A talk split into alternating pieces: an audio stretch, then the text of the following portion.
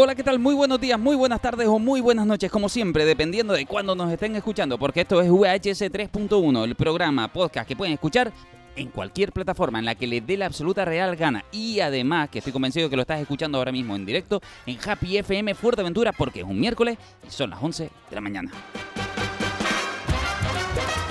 ¿Y de qué va esto? Pues esto va de que si te gusta el cine, las series, el streaming, el videojuego, todo- eh, todas estas locuras del audiovisual, pues nosotros hablamos de ellas, a veces recomendamos y a veces hablamos un poquito de todo. Y vamos a soltar hoy, programas como hoy, de bastantes, bastantes noticias. Y para no estar yo solo y que solo estés escuchando mi voz, traigo como siempre muy buena compañía. Ismael, ¿qué tal? De izquierda a derecha. Muy bien, aquí estamos. Saludos a todo el mundo. Saludos y Edu, te saludo a ti también. ¿Qué tal? ¿Cómo estamos? Aquí estamos tranquilitos y vamos a empezar, ¿no? Y Víctor, ¿qué tal? Pues muy bien, dispuesto a hablar aquí de un montón de temas de todo, eh, cine, videojuegos y de todo. Te echamos de viendo la semana pasada. Bueno, eh, pero ya recuperaré el día.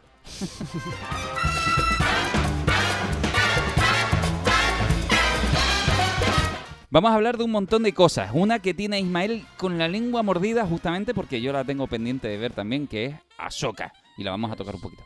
Pues para mí, los frutos Star Wars que hay ahora mismo, la gente le gusta el Mandaloriano y tal, igual, pim pam, pero Ahsoka sí se puede decir que es más Star Wars de lo que es el Mandaloriano, que no deja de ser un western, que es lo que en esencia suele ser Star Wars también. Pero Ahsoka coge el sentido de la maravilla que tiene Star. Wars. Sí, el sentido de la maravilla en el, senti- en el aspecto de que sabe utilizar muy bien todos los elementos de la mitología de Star Wars, como con la fuerza, más las cosas añadidas que le metió Filoni en Bueno, la serie bueno. animada. Espera, espera, espera, espera. Ahora le damos caña, descubrimos a Ahsoka y hablamos un poquito de Disney y demás, pero escuchamos primero la cabecera para empezar oficialmente. Ya vienen. ¿Quién?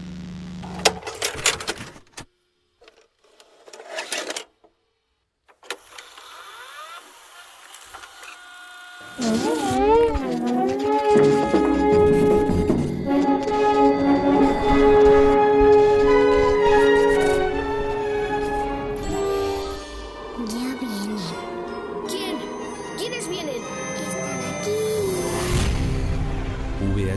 3.1.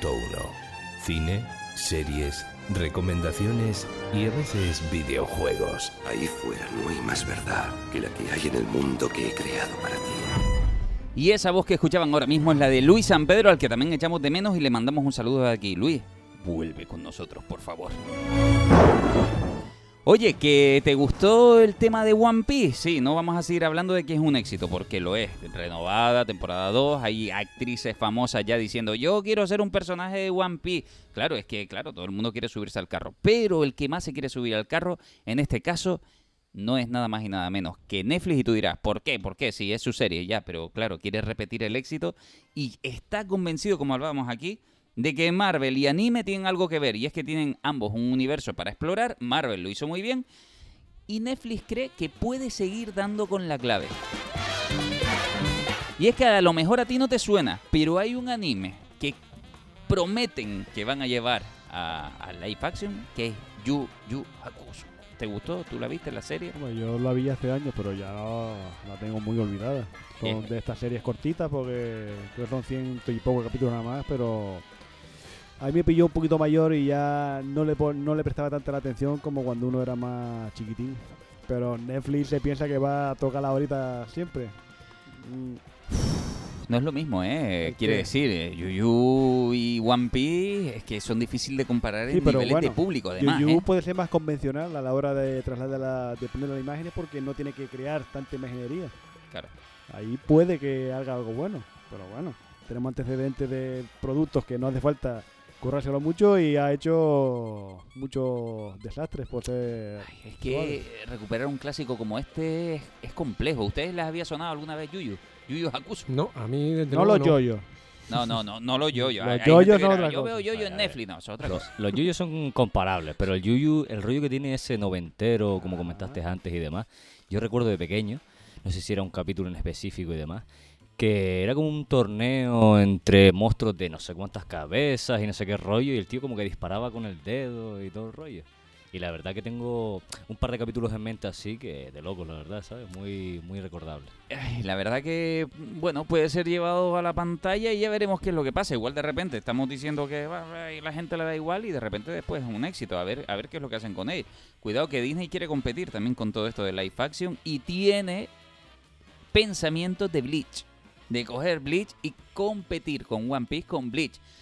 No sé si es porque tiene las licencias adquiridas ahí o lo que Sí, sea, sí, pero... tiene, está emitiendo, Disney Sí, está sí, emitiendo... claro. Pero que no sé si es por ese rollo de ya que lo tenemos, lo hacemos y Claro. competimos, pero no sé si tiene si es consciente de lo que tiene entre manos o no, porque Bleach tampoco es fácilmente Es adaptable. mucho más loco que One Piece. Pero ustedes llegaron a ver el, el live action de Netflix de, de Bleach. Sí. ¿Lo llegaron a ver? Sí. ¿Y qué, qué me Sí, dicen? no, no tengo mucho que decir. No, no, es que yo no me, yo me niego a ver la fashion de Netflix.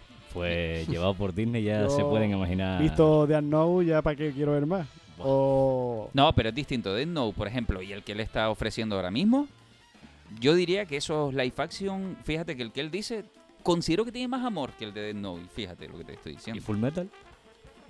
Considero que tiene El- mucho el- amor. Poco dinero. Es malo, es malo. Es que tiene, tiene, tiene cosas, tiene cosas. Pero, pero lo intentaron, ¿eh? Vuelvo y repito, Death Note no se intentó. No se intentó hacer No, bien. eso fue un Fue popurrí una adaptación con más dinero que cualquiera de la que estamos ¿Cuál, hablando. cuál? Note, Ah, la de ya. Netflix. Bueno, el de no Pero fue- japonés, yo invito a todo el mundo a verlo, sí, que sí, está en sí. español, está doblado en español. sí, sí, sí, sí. No el anime, ¿eh? sino el live action Sí, que hicieron los dos partes, japoneses. son dos partes. Está muy bien. Comprimieron muy bien la historia, supieron sacar muy bien la psicología de los personajes. Eh, Ryuk está genial para los años que tiene la serie, la serie de las dos películas. Pero yo creo que es aprovechar la tesitura, venga, tenemos los derechos de No, emitimos la animación, venga, nos gastamos aquí 5 millones y hacemos el, el engendro este de live action americano. Hombre, tendremos un programa para hablar de live action que valen la pena rescatar y otros que vale la pena Bueno, antes de que cambie- o olvidar. A mí lo que me mola del One Piece, la segunda temporada, es que se va a embarcar Jamie Lee Curtis. Va a Mm. interpretar un personaje Eso que ella parece. está frita por Quiere, hacerlo. quiere que se No, lo no, y vaya a lo- hacer. Y los guionistas quieren. Y el fandom quiere. Los guionistas que- quieren muchas cosas. Ver. Entre ellas quieren llevar también a la pantalla el live action de Spy por Family. O sea, eh, Sí, pero eso también es querer, fácil. querer y hacerlo. Sí, pero yo te digo, a la hora de contratar a la actriz, si la actriz quiere, el guionista está de acuerdo y el fandom lo acepta, Sí, la- las partes están de acuerdo, ya solo falta Netflix llegar, tiene que llegar al sí. acuerdo y eso es lo más al final sencillo. Pero qué personaje y qué actriz. doctora Cureja, la, la que está con Chopper, ¿En serio? por eso. Es que esa parte, esa parte tiene que ser No, currada. esa parte tiene que ser que tú acabes con lagrimones y acabes vaciando la caja de pañuelos. Porque ver, como esa parte no la hagan como es en el anime o en el manga, yo me voy a enfadar mucho, ¿eh? Yo te digo una cosa.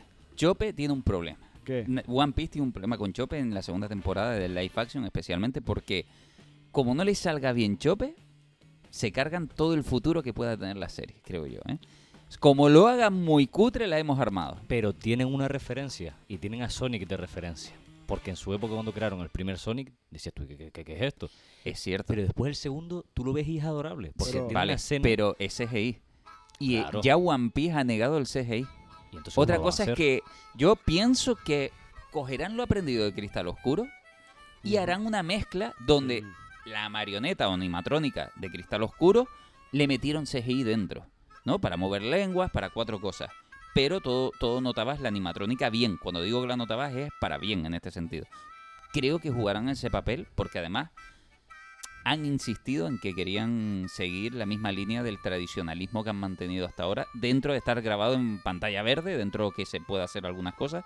Han querido todo el rato respetar eh, ya no la obra, sino al director que está muy empeñado en que la gente tiene que sentir, notar y ver las Mm, cosas. Claro, tocar.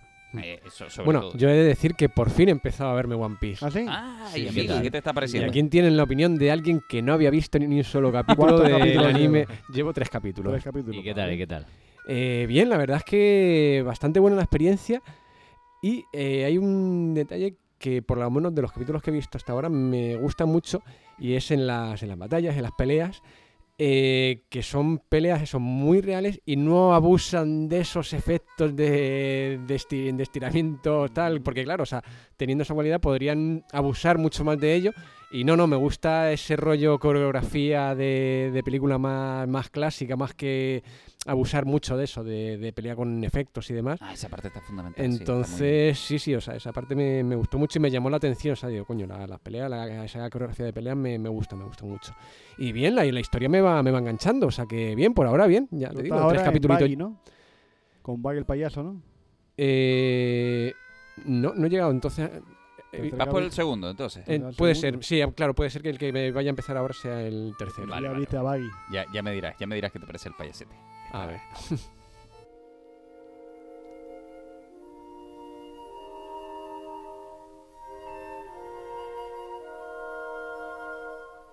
Esto que está sonando de fondo, evidentemente no, casi no tengo ni que decir lo que es.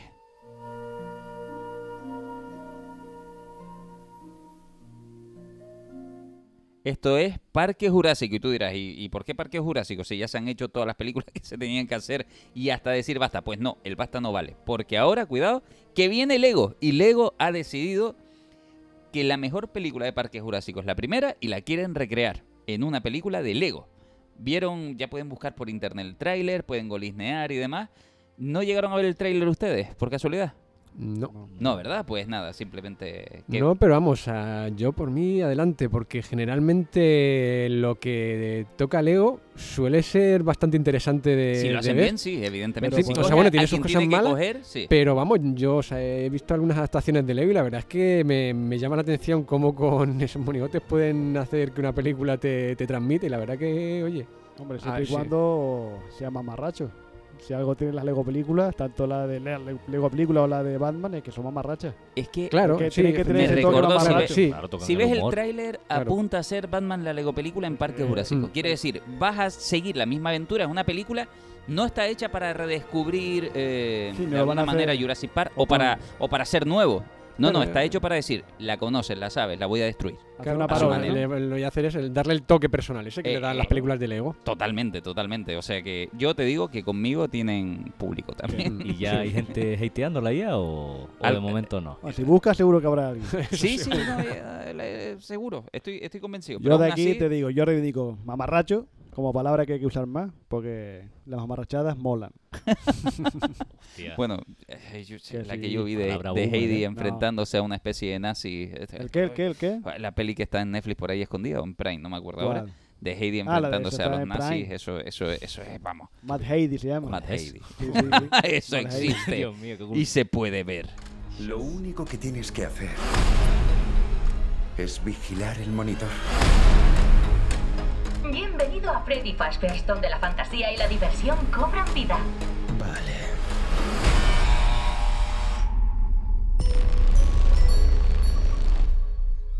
Tú debes ser el nuevo guardia de seguridad. ¿Puedo ayudarla? ¿A gente?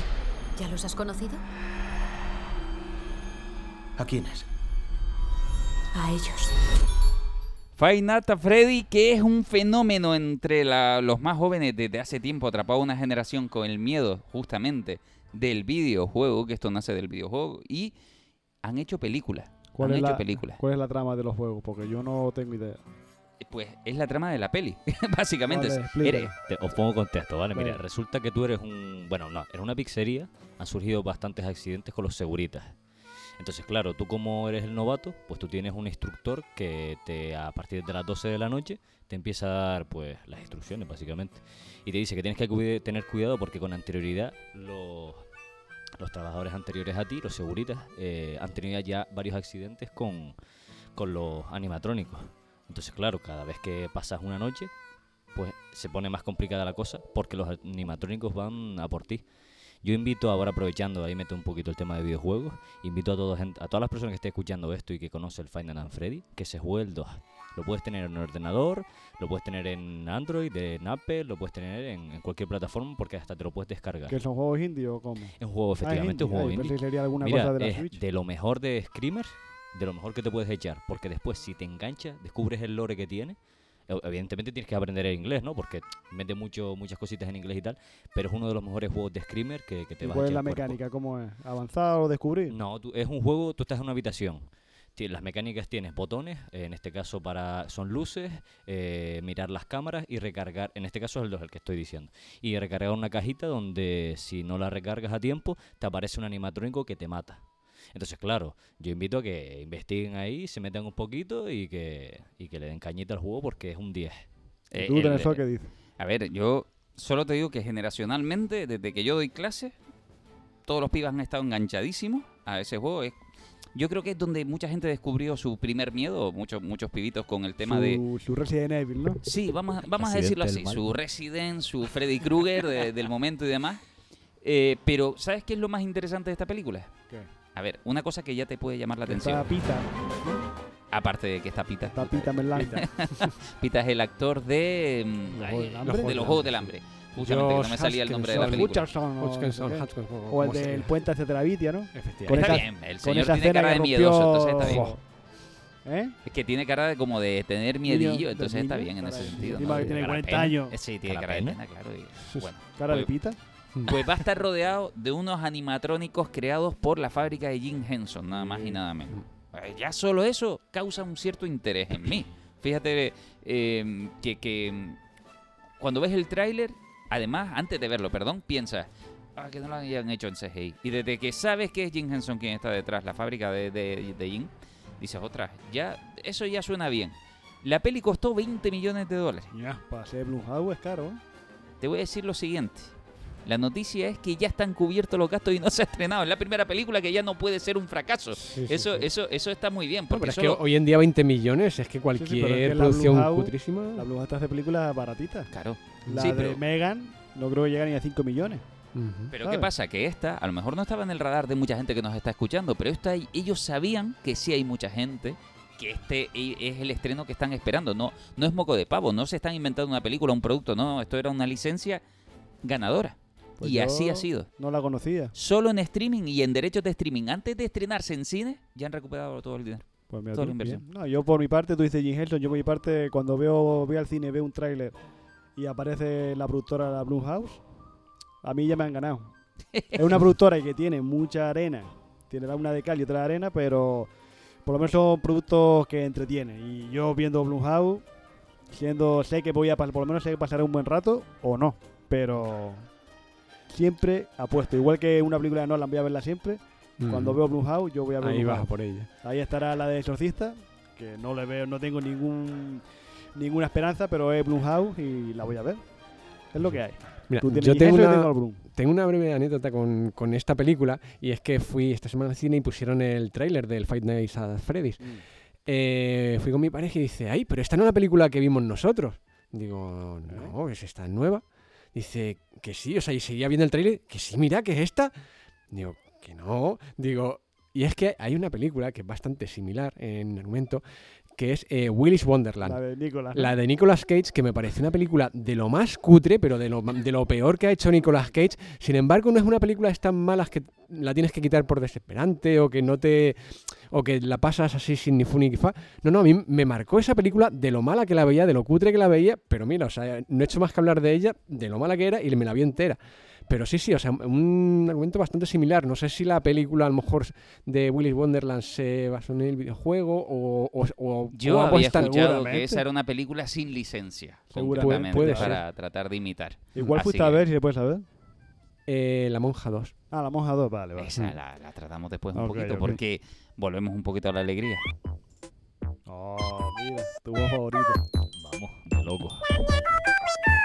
¿Pero qué Esto es esto? justamente, esto es Animal Crossing. esto es Animal Crossing, es Canela, el famoso vídeo de el de Canela una hora cantando. Pero Canela, ¿qué está cantando?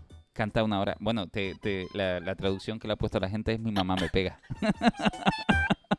Pero independientemente de eso, independientemente de la chorrada, eh, Lego saca, también, te lo digo ya, caballo ganador, Lego saca Animal Crossing con un acuerdo de Nintendo, concretamente de Lego. Pero que te- sa- ah, saca muñecos de Animal claro, Crossing. saca Ah. muñeco, mundo, mm, isla, como lo quieras llamar, casa, todo construible de Animal Crossing, de- del universo Animal Crossing, que es éxito, pero aseguradísimo, te lo digo ya, ¿eh?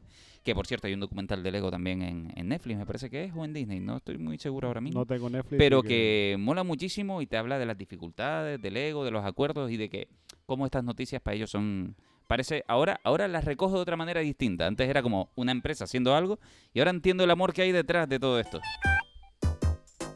Hombre, no sé, el Lego parece Funko. Está comprando mucha licencia, me parece a mí, ¿eh? Pero A ver si porque, va a coger y va a implosionar tanta licencia. hombre, tenía que ¿No? hacerlo. También te no? diré que tenía que Olvídate. hacerlo. Porque el background que tiene Lego, tío. Pero hay niños ni- que juegan a Lego. Claro.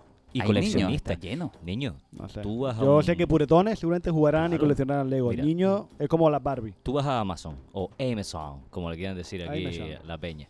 Eh, y tú miras, por ejemplo, el Batmóvil, el de El Caballero Oscuro. ¿Tú sabes cuánto está eso? Claro, pero eso un niño no 20.000 tiene. euros de Lego. Pero eso un niño no lo ha puesto a la venta ahí. Pero 20.000 euros. Eso es un pureta que lo ha puesto ahí a la venta. Por eso te digo que los Legos los coleccionarán los puretillas. Pero, Pero, yo te digo que el background que tiene todo eso es una locura. Es igual que Playmobil. Playmobil tú lo ves y dices, tú, ah, son juguetitos, pero el, el dinero que genera eso Sí. es una burrada. Sí. Y además la fabricación, ¿eh? Uy. La IP. los Hyperman la- que se quite. Uf, es que no, no, no. Tú tienes que ver el documental de Lego. Eh, además, empiezas a entender la importancia del bloque, de los imitadores que ha tenido. Ahora, cuidado, videojuego, un poquito más de videojuego metiéndonos en esto.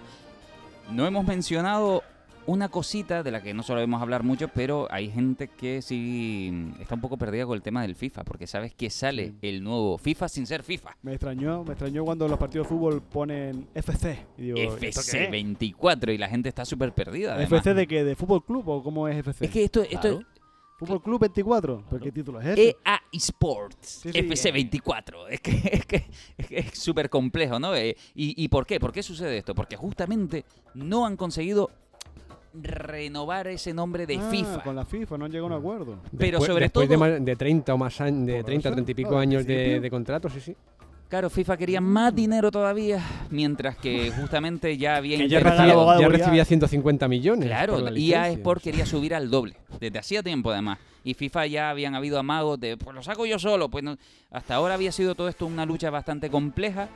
Yo creo que hubo un momento donde cuando el Pro Evolution Soccer de Konami se quedó fuera de juego, dijeron, "Eh, no tengo competencia. Pero ¿qué sucede? Que esto no son cosas banales. Seguramente, seguramente no. De hecho, la noticia está en que FIFA está explorando hacer su propio FIFA, irónicamente. Y eh, claro, lo que necesita es su propio nombre. ¿Qué pasa? Que el jugador yo creo que va a distinguir entre FC24 o cuando salgan los más adelante, saben qué es el FIFA sin el nombre de FIFA, el jugador lo sabe realmente. Porque lo que busca es una mecánica similar, porque si algo ha hecho FIFA es cambiarte tres cositas para que el jugador esté siempre a gusto con los FIFA. No, el asunto de ahí es más que eso, porque yo, yo he sido siempre más de pro que de FIFA. Yo soy Team Pro y ya está. Sí, sí, Hasta no, que mire- desapareció. Es Sí, que bueno, y antes, porque yo ya no, ya hace años que no juego a juegos de fútbol, pero la gente lo que quiere es la licencia de los clubes y de los jugadores.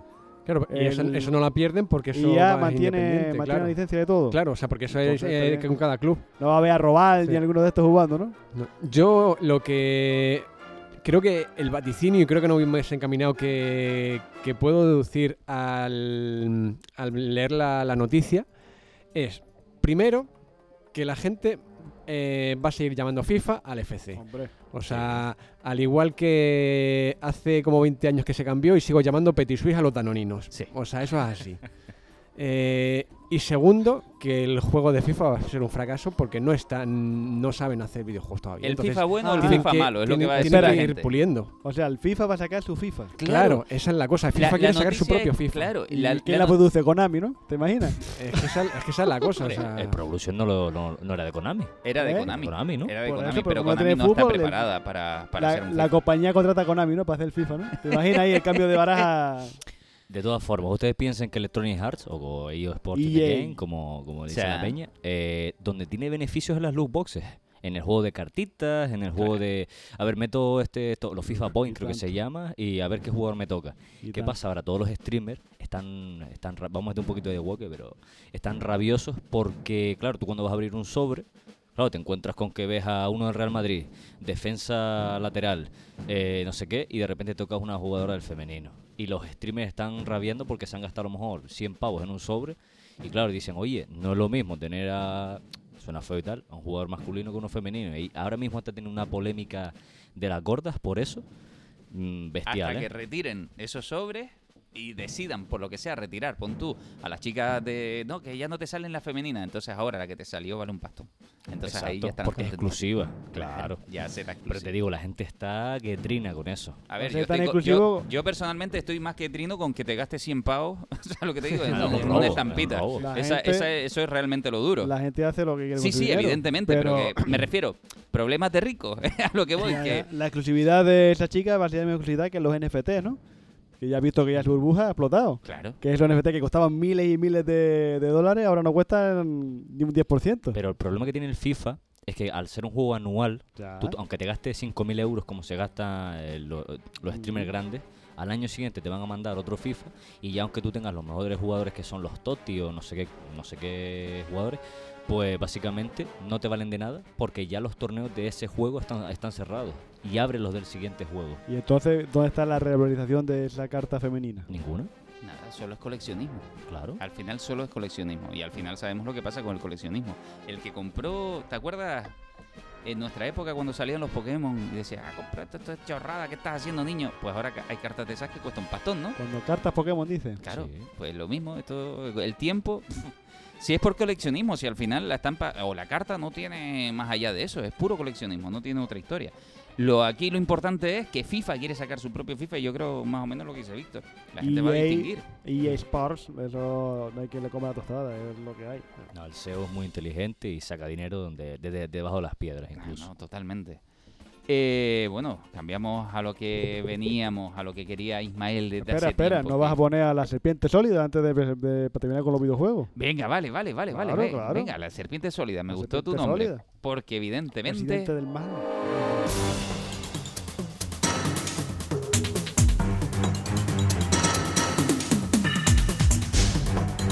viene uno de mis videojuegos favoritos en lo personal.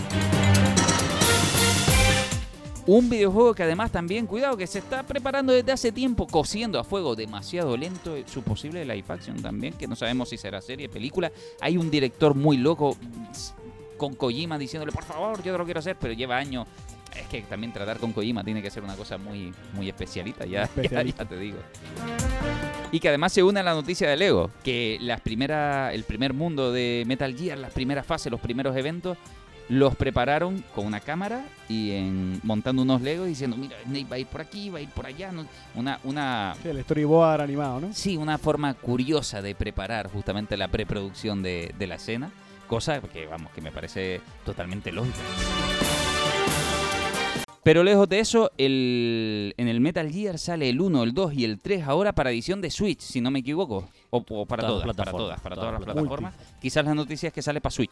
Porque A ver cómo se No ve había eso. para Switch, No, para Switch va a salir ahora. pero no había antes. No, no, No, no. no. No, no, Olvídate, la- claro, Switch- el, la- el desembarco de Metal Gear, totalmente. Tú te das cuenta que cuando reproduzca eso, la Switch explota.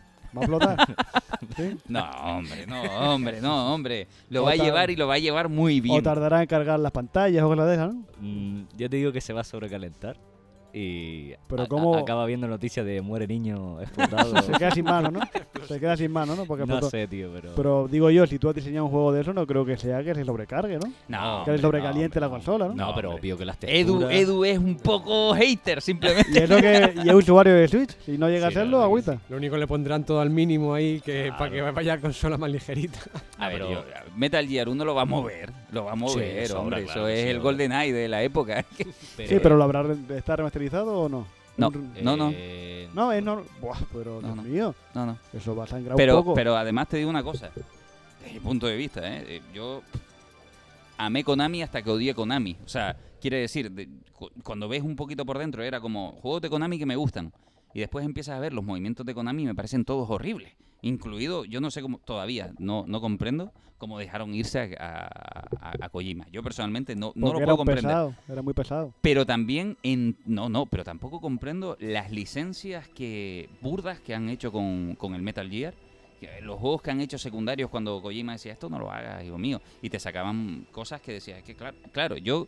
A mí, cuando yo jugué al Metal Gear, a mí me cambió el espectro de lo que es un videojuego. Yo de repente comprendí que en un videojuego te podías esconder, ser un zorro loco, ir por detrás, coger a alguien, Mm. y que si no te ve, no te ve. Y si te escondes un rato, te dejan de ver de alguna manera. O te... Claro, de repente, yo todos los juegos que jugaba, ya necesitaba que tuvieran esa mecánica. Y como hay pocos juegos que lo tengan, ya no juego igual. E- Es, más, es lo primero que juego. Es lo primero que busco, perdón, en un juego.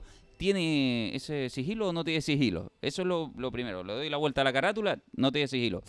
Ay, ya me lo pienso dos veces. Por eso, de hecho, quizás los videojuegos que a mí me permiten jugar al videojuego y disfrutarlo bien, puedo jugar otras cosas, sí.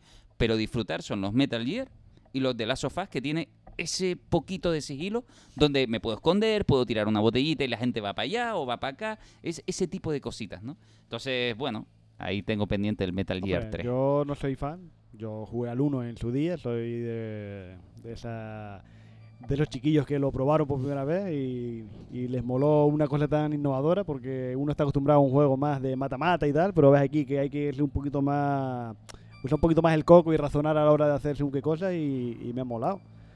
Y que no esté remasterizado me parece un error porque Pero es que los es gráficos son los que sí, pero son los que son. Pero son veintipico años antes.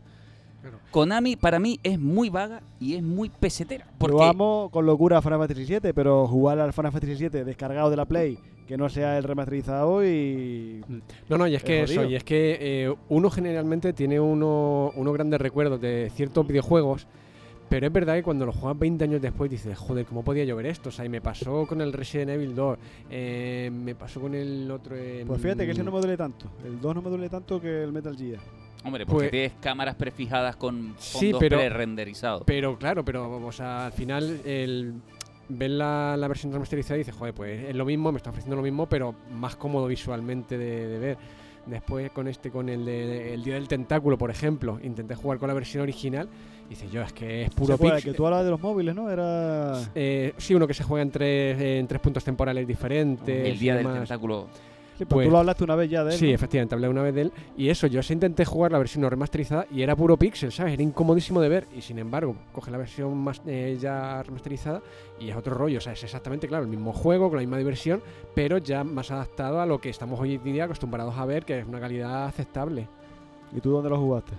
Eh, el 1. El, la Play 1. ¿La Play 1? Claro, Bueno, pero... claro, pero yo soy fan del 3, tío. El, el, el 3 es coges unas palomitas, te sientas, escuchas el opening y dices tú esto es. joder, coger- Yo soy fan del 1, lo reivindico. Sí, y fíjate, yo jugué. Pero no, espera, espera. Cuando tú dices coge las palomitas, eso que el, el Metal Gear 3 es como el Uncharted 3, el- que el- solamente era cinemática No, no, no, no. y pero- pulsa botón y más cinemática y pulsa otro botón, porque yo no el quiero jugar Metal así Gear tampoco. 3 es cine puro, pero cine interactivo.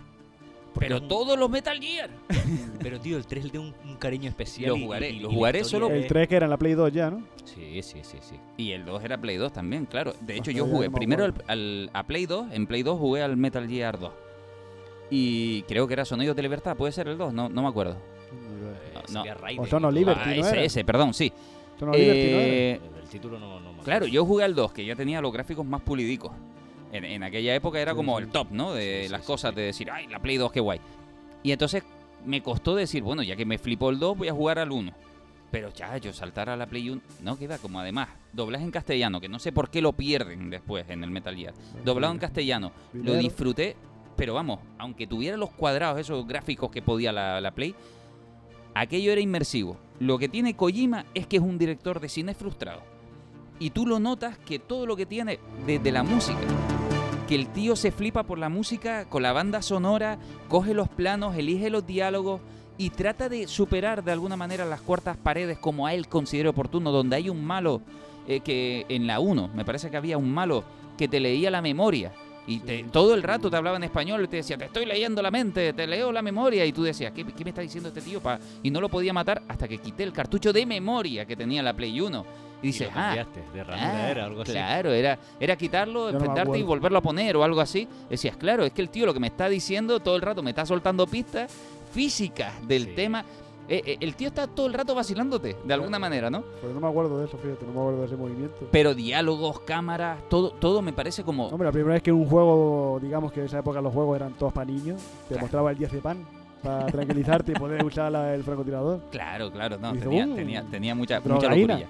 Pero sobre todo, además, si nos vamos de los Metal Gear y seguimos la figura de este hombre, te pueda gustar o no los juegos que hace después, eh, Aparte Lo- de Metal Gear, ¿qué otros has hecho?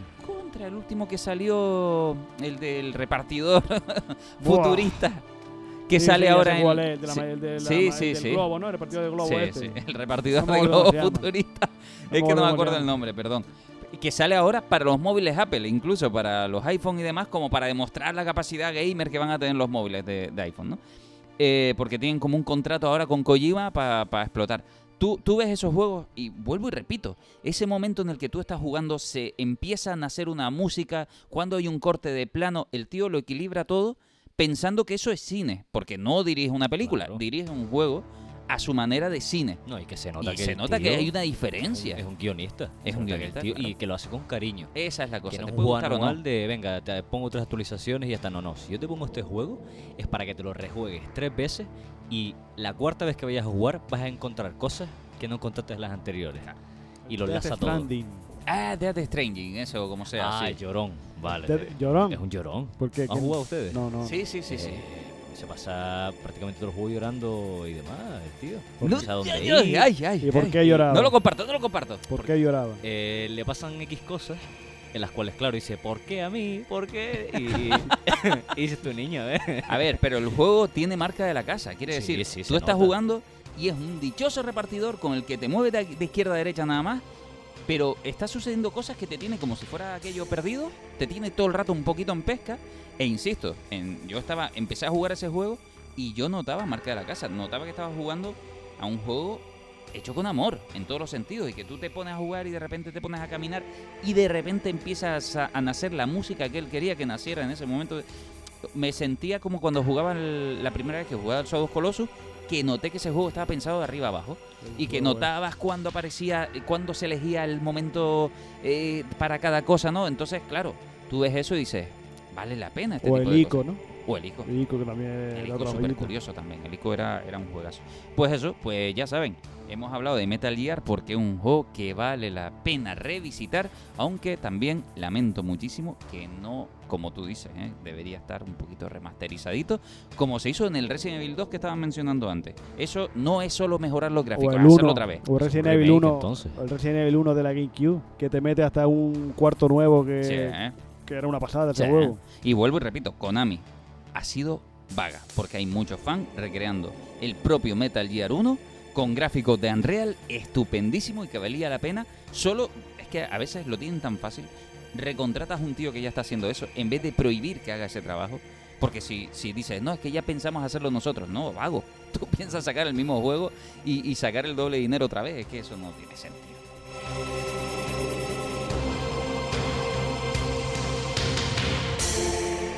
Bueno, ahora ya estás cómodo.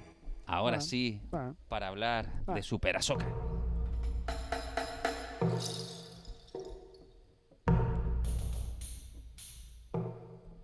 ¿Qué pasa con Ahsoka? Pues Ahsoka también tiene noticias. Y es que decían, Ahsoka es para romper el canon. Ahsoka es... eh, Se había hablado. No romper el canon. Se había hablado de que Disney estaba buscando deshacerse de sus tres últimas películas tal, y Ahsoka razón. dice lo contrario. Y con razón, si quito el episodio 8, que es la única que es buena. Pero eh, no es romper el canon, sino es. Ahí acaba el episodio 6, el retorno del Jedi.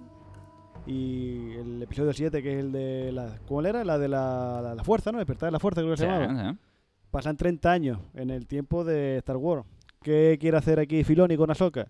Te quiere contar en esos 30 años el devenir de la República, por qué la República en, eh, en la época de Rey Skywalker está eh, tan mal y por qué la Primera Orden tiene esa fuerza. Pues te quiere contar esa historia. ¿Por qué? Porque la trilogía de las nuevas películas son un desastre, al fandom no le gusta. Y la habrán encargado a Filoni y decir, mira a ver qué puedes hacer tú con esto, que por lo menos intenta- la peli desde una serie. Intenta arreglarme esto. ¿Qué me mola de Ahsoka? Que él, o de Filoni en este caso, que él es capaz de coger ideas que coge Ryan Johnson en el episodio 8 relativas a la fuerza y las mete aquí. Al asunto de que la espada no es tan importante a la hora de ser un Jedi, o no es importante que tú tengas que ser o Jedi o Sith, que tú puedes ser un personaje gris. Que un hay un personaje aquí de nuevo cuño, que se llama Bailar, Bailar Skull o algo así, que él es un Jedi, pero no es un Sith. Pero es que tampoco es un Jedi porque él abandonó esa senda. O como la misma Ahsoka.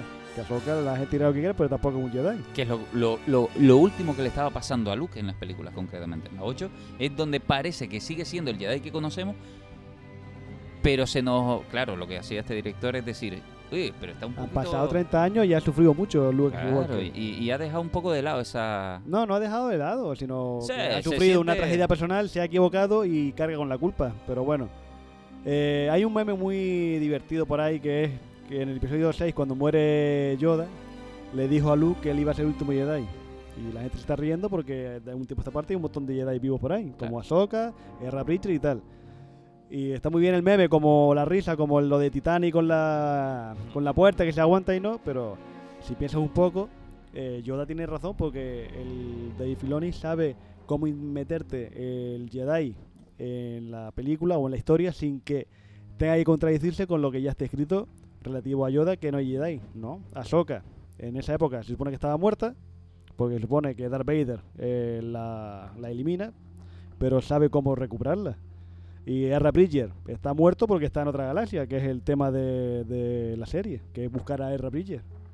Es lo que mola, que él sabe cómo meterte esos detalles. Ahsoka, ¿qué es lo que tiene? Que tienes que tener un bagaje de contexto sobre la mitología de Star Wars.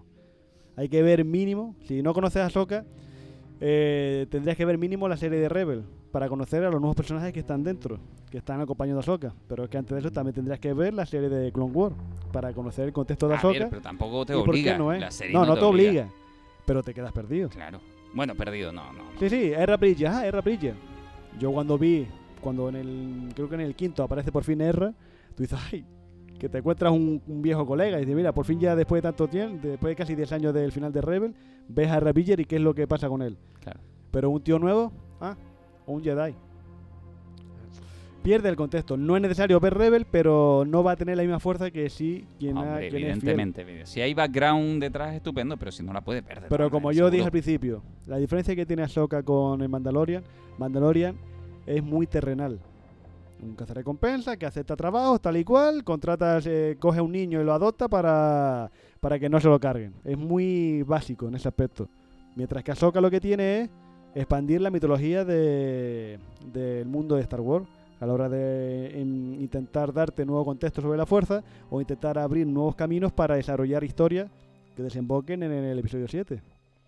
Porque la historia principal de Ahsoka es Ahsoka Tano, que es una antigua Jedi que sabe que van a buscar a un antiguo gran almirante del imperio que está perdido en otra galaxia y quiere evitarlo. Es la premisa inicial.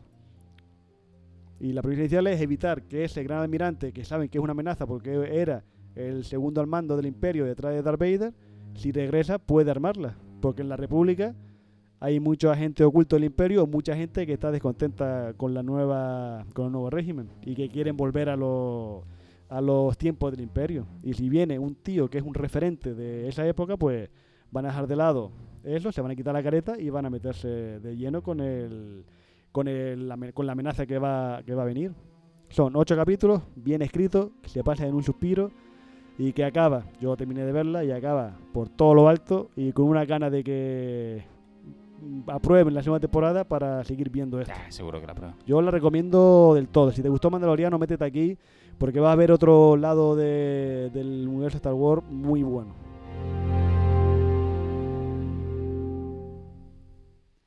Bueno, recomendación de Ismael con recomendación, vamos a decir, de Víctor, porque se vio una peli que te gustó. Sí, efectivamente. Y bueno, pues eso, como comenté antes, fui al cine a ver la de La Monja 2. Y mm, me vi el fin de semana, porque no había visto la 1, me vi el fin de semana la, la 1 y eh, eh, después me vi la, la 2. No soy un gran amante de películas de terror, principalmente porque no consiguen emocionarme ni darme mucho miedo. O sea, me, me llegan a aburrir un poco la mayoría. Pero eh, con esta, con, sobre todo con la 2, me pasó algo y es que no sé si es verdad que el ambiente que crean sí consiguió darme ese puntillo de, de ponerte los pelitos de punta de vez en cuando y tal, o eh, puede ser la, la magia del cine, del cine, de la sala de Sí, cine. sí. Porque es eso, o sea, es verdad que con, con la 1, siendo algo bastante similar, no sentí eh, las sensaciones que me dio que me dio la 2. O sea, la sensación esa de- del miedillo, ese que, que, que te, que te metes cuando, pues con ciertas escenas y demás, los sustos y demás. Pues con la 1, que la vi en casa, Y verdad, bueno, sí, eh, la veo en una pantalla grande y demás, pero no sé, le, no sentí, no me daba, no me transmitió las sensaciones que me, que me dieron con la, con la Monja 2. Y la verdad es que, bueno, o sea, me, me gustó, me gustó. Y ahora, bueno, de hecho, estoy eso, para, para ver el resto de las películas que no sabía que pertenecían a un mismo universo. ¿No has visto nada de Expediente Warren? No, efectivamente. No había visto nada y sé que pertenecen al mismo universo, las de Expediente Warren, las de Annabelle y Sí. estas de la monja. La Llorona. La Llorona, efectivamente. Y, Sí, sí. y Ah, eso, y, ahora voy a voy a por ellas a saco. Voy a, vérmelas, a ver qué, a ver qué tal. Eh, yo vi La Monja 2 en el cine y te iba a preguntar, ya que tú me la viste. Hay una cosa muy extraña que, el- que lo vi, lo noté en la película y es, es muy oscura. Está, parece que, Sí, que sí. está todo muy demasiado en. No sé si es que la, la fotografía era puesta así o es algo de la pantalla de, o el proyector de la sala, porque para mí que estaba demasiado oscurecida toda la película. Sí, sí es verdad que, que la verdad es que es una película muy oscura, pero yo creo que yo creo que es el toque que le han querido Es que dar. estaba en la duda si era la pretensión de así artística o era que el proyector había que regularlo, porque hay veces que Mm. si no proyectan, si no regulan los proyectores, Sí, puede puede ser también. vamos. pues celebro que te guste. ¿Mm? Celebro que haya ido al cine, porque ¿También? es una Sí, cosa que hemos efectivamente, discutido o sea, un porque montón. sí, sí, o un sea, porque sí, montón. sí, te reconozco que soy más de ver la- las películas en casa.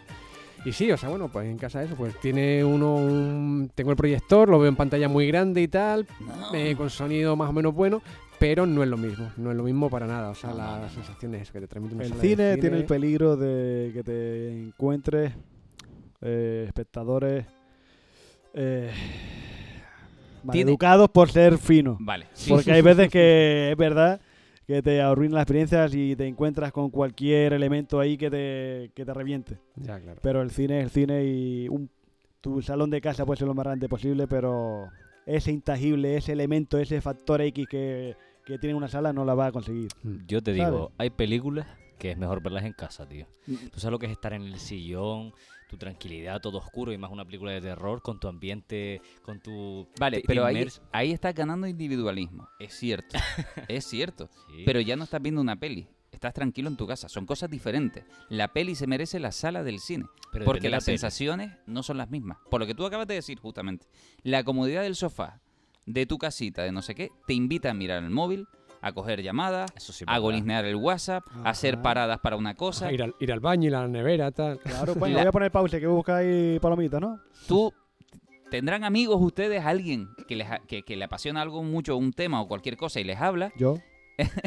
y le prestan atención y es una falta de respeto decir, espérate, voy a no sé qué, voy a tal, ahora no te escucho. Eso es lo que le pasa a una buena película, contra que hay una falta de respeto si no se ve en el cine, porque no atiendes a la película de la misma manera. Y la experiencia es otra. Nosotros lo sabemos, nosotros vimos el, el Regreso al Futuro en cine retro y no Sí. fue lo mismo verlo en cine, Que aunque va. la hayas visto Después- 20 veces sí, sí, en justo, tu ¿sabes casa. qué fue eso? O sea, después de ver esa película infinidad de veces, el verla en el cine fue eh, algo totalmente diferente la, la experiencia. o es sea, que por eso cuando se estrenan o reestrenan cualquier peli que yo he visto muchas veces y la van a reestrenar por aniversario o por lo que sea, yo procuro siempre ir a verla. Aunque la haya visto como bien de veces, no es lo mismo que sentarse ahí, aunque lo que vayan a poner no sea una copia de cine, sino sea un DVD o sea un... Me da igual, No, no, es verlo en ese aspecto. Pero antes de que termine, La Monja 2, tú dices la experiencia del cine. Hay una película de terror que se llama Sinister, no sé si alguno la reconoce, Sí, la, la de Ethan Hawke. no. No, no, no la de Ethan. Hawke, la del la Mm. Super 8. La cinta Super 8 que descubre un escritor en el altillo y la, cada noche va No la poniéndola. he visto. Yo esa película la vi en el cine, la vi en las, eh, a los dos días del estreno, que fue un domingo, y estaba yo solo en el cine. yo solo en el cine. Una película que tú dices de miedo. Si no la has visto, te la recomiendo mil veces. ¿Pero cuál es? ¿La del demonio que se va a los niños? Sí. Ah, vale, ok. Esa peli te consigue asustar. Y yo no soy de asustarme. Yo veo las películas, yo la disfruto, pero yo no me asusto. Pero verla en esa pantalla gigantesca, con la butaca totalmente vacía y yo solo ahí, Joder, me imagino. la experiencia fue mil veces mejor que si la hubiera visto en el sillón de mi casa. Yo les recomiendo Badadoc también. Babadook sí, pero Babadook es más un drama. Sí, sí, sí, ¿no? sí, Y sí, me pero, mola. pero yo la vi en el cine y la Hay- disfruté. ¿eh? Un trío de peli de terror. Babadook es una de ellas, It Follows es la segunda y la tercera es La Bruja. Para mí es un trío de películas del año 2014-2015 que han redefinido el cine de terror tal y como es hoy Vale, día. guárdatelas para el especial. Antes de terminar, lo que tiene la monja 2 que me ha gustado a mí, que a mí no me gustó la monja 2, me gusta la figura de la monja. Me gusta Hmm. en esa oscuridad que se ve en la sala de cine, que de repente vi- vislumbras lo- al fondo del todo Sí, sí, la sí. silueta con, eh, con eh, la coffee ahí blanca. Y tú dices, uh, que está ahí. Es lo que Sí. me gustó. No, no, y además hay momentos en que eso, o sea, que, que como que solo se deja. Se vislumbra, eh, no Se está- vislumbra, sí, sí, no, no, se, no se está dejando ver, sino que estás eh, viendo esa imagen que se ve por detrás de la escena principal. eso- y que, sí, Eso sí, sí, me tiene interesa mucho, pero yo te digo, me quedé sopa en el cine viéndola, la Monja 2. Joder. Yo me dormí. Ostras. Y si no has visto, cuando la veas en Expediente Warren 2, que es donde aparece la monja la primera vez, esa escena de donde ella aparece, eh, oro. Bueno, cambiamos, pero radicalmente, prácticamente para terminar, de una fricada que traigo yo. De esas que a veces rascas y encuentras. Te quemó el troll, eso fue lo que ocurrió. Y de forma literal, sin corona Brenda se quedó. Con fuerza y melodías para dar con un demonio, formando una gran familia. La Bárbara y el troll. La Bárbara y el troll. Visitar al mago. Edu está atónito viendo A ver. estas imágenes, ¿eh? Estás Y- y, atónito, me ¿eh? parece Estás que normal. no, que no me sabes lo que estás viendo, Te- ¿no? Te, voy a decir qué pasa, qué pasa con esto. Te voy a decir qué pasa con esto porque es evidente. Alguien mirará y dirá, tiene que eh, yo lo puedo, yo lo puedo llegar a comprender. Pero ¿vale? que no, porque no visto los Fraggles. Porque, ah, no, a- aparte de que los Fraggle tienen una profundidad súper Sí, no, no, pero estamos hablando de lo que estás viendo de entrada. Ah, vale, vale. Sí, que, porque- un- que son los muñecos de trapo, digamos, en ese aspecto. las Claro. ¿qué, qué es lo que pasa? A ver, yo sé que la gente, la bárbara y el troll mm, es uno de esos productos que a priori no entra por los ojos rápido porque no estamos acostumbrados. Hay, hay como ¿eh? hay tres niveles de friquismo en la vida. Uno es el que te gusta el cine y lo Yo. aceptas. Yo. Dos, es que te guste el cine además de animación y es como porque Eso no tanto. ah dibujitos, ¿no? Eso ya no es como ah dibujitos. Y tres, que seas capaz, seas capaz de ver cine, series o películas de muñecos, quiere decir, sí de muñecos de trapo, ¿no? De- Eso sí lo hago. Claro, entonces, claro, Está oscuro, si no lo has visto, es un- una seriata. No, no lo he visto, no lo he visto. Vale.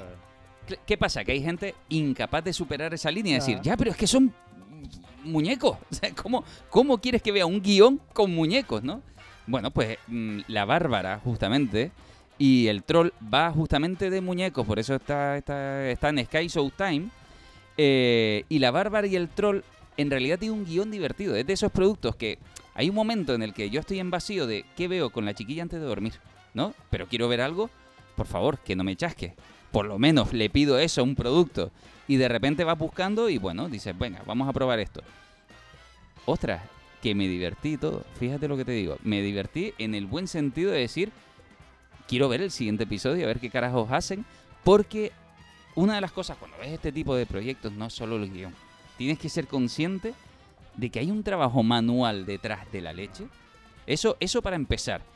Digamos, hay entrevistas de, de la fábrica Jim Henson cuando Jim Henson estaba eh, en lo más alto hablando de Barrio Sésamo, Cristal Oscuro, etcétera que los típicos, vamos a decir, animadores de marionetas, ¿no? El que pone la mano por y empieza a moverse.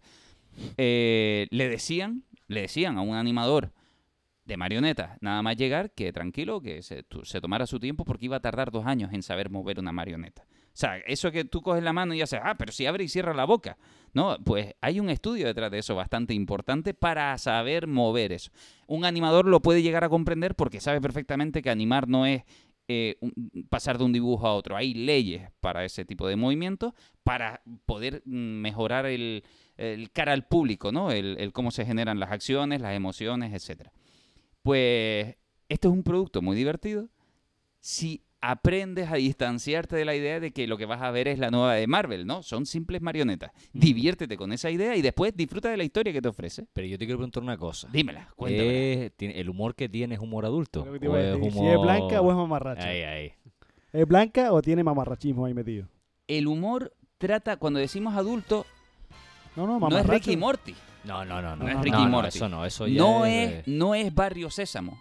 Tampoco, vale. Y tampoco llega a la idea de Cristal Oscuro. Es como si estuviera en el universo de Cristal Oscuro y lo ablandara. ¿Vale? Vale. En ese sentido. Quiere decir, hay una bárbara que no quiere ser reina y tú ves que su madre es muy déspota y entonces no deja de ser una bárbara. Y además, en los primeros segundos se está enfrentando a un dragón al que termina partiendo por la mitad. o sea, lo- el- nada más empezar el episodio, lo que trata de decirte es, sí, son muñecos, ¿no? Pero vamos a ser un poquito, entre comillas, brutos. Pero vamos a ver, no salen tripas. Se nota que lo que sale es tela hacia ya, cámara. ya. Se divierten incluso con esa idea. Pero también nada más empezar lo que tiene un diálogo de por qué quiere ser bárbara mientras no quiere ser reina, mientras la reina se está comportando con aires eh, totalmente dictatoriales y sus hermanas celosas. Todo juega a la idea de que rápido tú entiendas de que es infantil, pero no es barrio César. Entonces vas a podértelo pasar bien con relativa ironía. Simplemente hay un Tiene troll ironía, por que... lo menos es irónica, tiene situaciones irónicas. Mucho, de mucho, las que mucho. se rían de los tropos de, de este tipo de películas. Yo prefiero a esas cosas que se rían y cojan esos aspectos que son recurrentes y, digamos, le peguen la vuelta o se rían de esa situación que ya es típica en todos los productos de, de se ríen, se ríen prácticamente de todo, pero además a, a mí personalmente me causa incluso, a ver, cuando digo humor, no es que me esté en mi casa jaja tirado por el suelo, pero me divierte el tipo de movimientos además que consiguen alcanzar con este, además eh, no veo palos por ningún lado, que a mí no me importa, si ves los palillos de las marionetas es algo que acepto, ¿no? Pero aquí además han intentado tener un esfuerzo titánico porque yo veo los planos, la elección de para las acciones, que no puedes tener escenas de acción con marionetas y que quede aquello dinámico. Y aún así, de alguna manera, tú entras al trapo, literalmente, y empiezas a ver aquello y te empieza a gustar eh, cómo se divierten ellos trabajando, porque se lo han tenido que pasar pipa. Y tú lo notas. Pero además de eso, notas que hay esfuerzo de verdad detrás. Esfuerzo quiere decir, parece aquello hecho de broma, tú te lo puedes interpretar como, ah, mira qué divertidos son, pero sin embargo hay un trabajo serio detrás.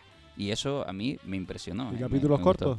Son muy cortos, son de 20 minutos, está 30 bien, minutos, está, muy bien. Y además, eh, de momento hay una temporada que se podría decir que está cerrada, Bien. aunque podría ampliarse si tú quieres, ¿no? De alguna manera.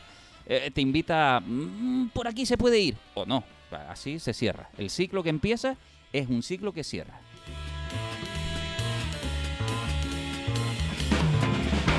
Así como nosotros cerramos, justamente, porque se nos va la hora. Eh, ya saben, La Bárbara y el Troll en Sky Showtime, esa gran desconocida que está empezando a hacer estrenos. Y sobre todo se ha llevado, aunque no, no lo parecía, series de sitcom de humor bastante. eh, Hombre, ahora ahí. llega Frasier. La, Sí. El remake de Frasier llega ahora. Ah, tiene Fraser, el primer de Fraser. Eh, una que había desaparecido eh, de, de plataformas mágicamente. Y a pesar de que yo considero que iba muy bien, que era la de Store, ¿cómo se llama? ¿La Store. de él? Eh, la de la- la del supermercado. Eh, ah, Nube 9. Superstore. Superstore. Superstore. Superstore. No, yo la vi, está divertida. Está ahí toda la, toda la temporada. Y quizás las últimas temporadas flojean un poquito, pero bueno, no, no, no, estaba bien. mal. No estaba y mal. ahora estrenaron una se llama Poker Face, que es una serie de misterio, a lo Colombo, de Sí. una mujer que es capaz de descubrir quién miente y cuando hay un crimen ella sabe quién es el criminal e intenta buscar la manera de, de que él se descubra. Y, y- Es a lo Colombo porque no, la- no dice una cosa más, no dice eso, pero es una mujer que también es muy pesada a la hora de decir te digo esto, te digo esto, a ver si de, por fin ya dice que fuiste tú. y Mario Bros. la película quizás caiga en. Claro, Sky no, y se estrenó ahora la de Dragón y Mazmorra. Está en efectivamente, efa- efectivamente, que por es muy sorpresa, buena eh, peli, ¿eh? Está haciéndose un catálogo poquito a poco. La recomiendo muy mucho esa peli, muy entretenida. Bueno, pues nada, muchísimas gracias Ismael por haber estado aquí. Chao pescado. Muchísimas gracias Edu. A ustedes. Y gracias Víctor. Gracias por invitarme un día Y más. gracias a todos ustedes por habernos escuchado. Ya saben, VHS 3.1, el programa podcast que pueden escuchar donde les dé la gana y en Happy FM Fuerteventura todos los miércoles a las 11 de la mañana.